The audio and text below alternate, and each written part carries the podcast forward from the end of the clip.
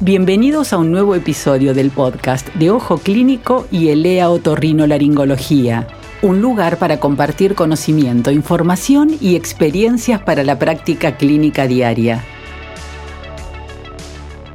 Bueno, muchas gracias. Yo soy Lorenzo Parreño, soy otorrinolaringólogo y bueno, quiero agradecer a las autoridades del laboratorio por esta distinción. Espero cumplir con las expectativas. La consigna es analizar de qué manera las otitis medias siguen un camino hacia la cronicidad y de qué diversas formas se transita ese camino.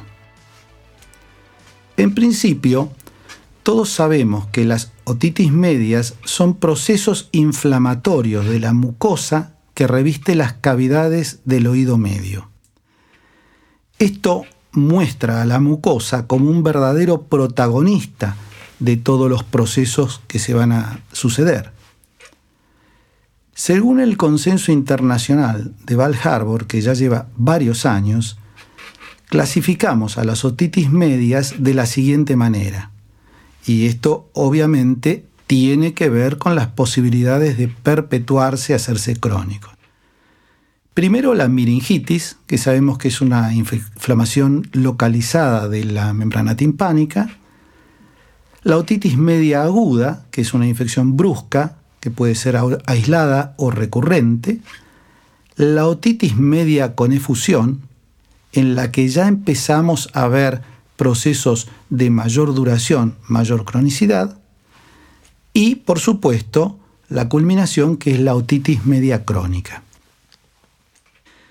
El concepto es que el oído medio, en definitiva, es un continente que tiene un contenido. El continente es el hueso temporal y el contenido tiene este protagonista que es la mucosa, que reviste todas las cavidades desde la trompa de Eustaquio hasta la última celdilla mastoidea. Y por supuesto, dentro del contenido tenemos los huesecillos.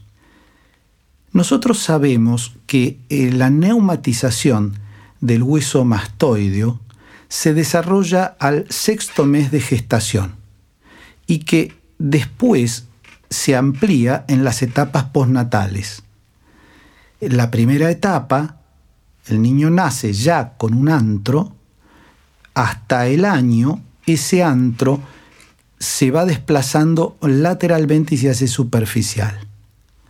La segunda etapa, que va desde el año hasta los tres años, el antro empieza a expandirse hacia las regiones posteriores y genera todos los tractos que después va a tener el adulto. Y una tercera etapa, que dura hasta los siete años, en la cual se expande volumétricamente, culminando en el volumen que suele tener las cavidades del hueso mastoideo, que son más o menos 10 centímetros cúbicos. Ahora, supongamos que esta neumatización en algún punto se detiene. Y es allí donde está la clave de esta problemática. Nosotros sabemos que la neumatización de la mastoides tiene varias funciones. La primordial es amortiguar las presiones del oído medio. Si una mastoides es pequeña, obviamente la amortiguación va a ser menor. Y la segunda es el intercambio gaseoso, oxigenar estas cavidades y también producir óxido nítrico, que es en definitiva un gran protector. Nosotros también sabemos que hay un común denominador que lleva a que un oído se transforme en crónico, que es la reducción de la neumatización de las celdillas mastoideas. Y esto tiene implicancias directas en el pronóstico de la otitis media y su posibilidad de cronificarse, pero también en el pronóstico quirúrgico. Las mastoides mal neumatizadas suelen ser quirúrgicamente de menores resultados clínicos y funcionales.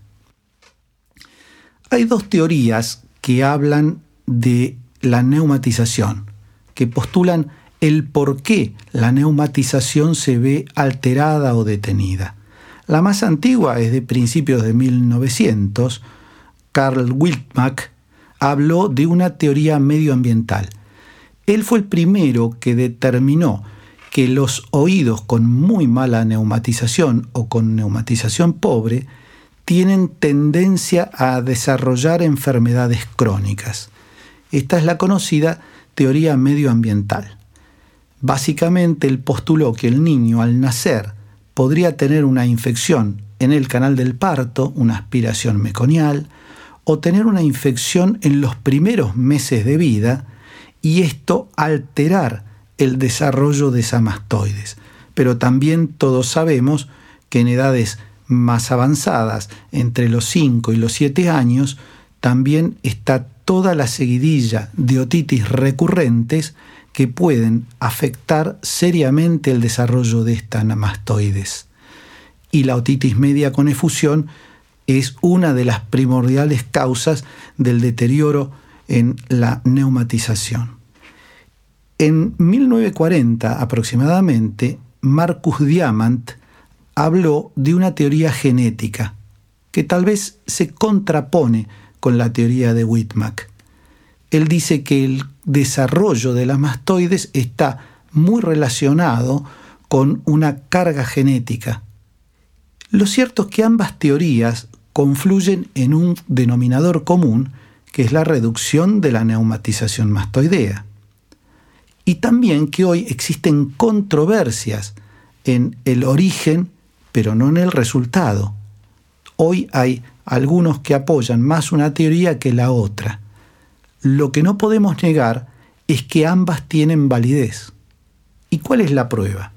Bueno, indudablemente los niños que en el proceso perinatal comienzan con infecciones tienen un pronóstico mucho más sombrío respecto a desarrollar enfermedades crónicas, porque detienen el crecimiento de esta mastoides.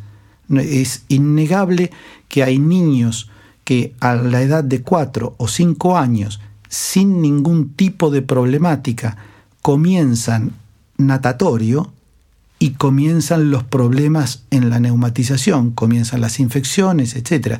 Y esto claramente es un tema medioambiental adquirido. Cuando no, el niño que comienza con la guardería a los tres años, hasta ese momento no había manifestado problemas y a partir del inicio de la guardería comienza con otitis reiteradas. En el otro extremo tenemos que la teoría de Diamant se ve confirmada en pacientes que tienen una genética. Nosotros sabemos que hay familias otíticas, el abuelo, el hijo, el nieto y varios hermanitos todos con padecimientos otológicos. Indudablemente existe también una carga genética.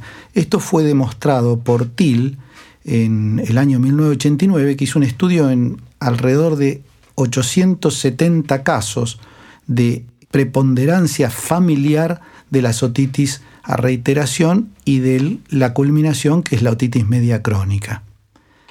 También esto queda plasmado en algunas cuestiones raciales por ejemplo, los esquimales, que tienen una gran prevalencia de problemáticas crónicas en sus oídos. Pero también hay otras problemáticas que llevan a una cronicidad.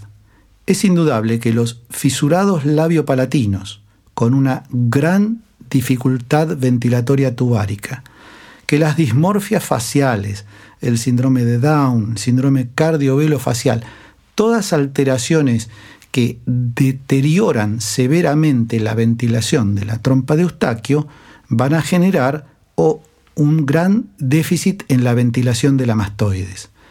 El síndrome de inmotilidad ciliar, que en definitiva se va a comportar con una enfermedad de la mucosa del oído medio. La inmunocompetencia de ese huésped también tiene mucho que ver con la tendencia a la cronicidad. Y por último, tenemos que ver el papel del biofilm bacteriano en el oído medio y la microbiota. Conclusión. El común denominador para la cronicidad es la pobre neumatización de las mastoides. Si bien aún existen controversias entre la teoría medioambiental y la teoría genética, es muy probable que ambas tengan validez y que se sobrepongan en llevar a un paciente a una otitis media crónica. Segundo, que los primeros años de vida son esenciales. Nosotros tenemos que poner todas las miradas en los niños menores de 7 años para evitar los daños mayores en el adulto. Y existen otros problemas que condicionan la evolución negativa que a veces no podemos dominar, tal es el caso de las dismorfias craneofaciales.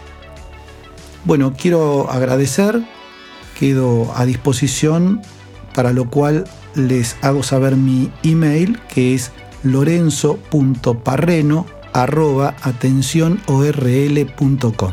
Muchas gracias. Si te gustó este podcast, suscríbete a la playlist en Spotify o accede desde ojoclínico.net.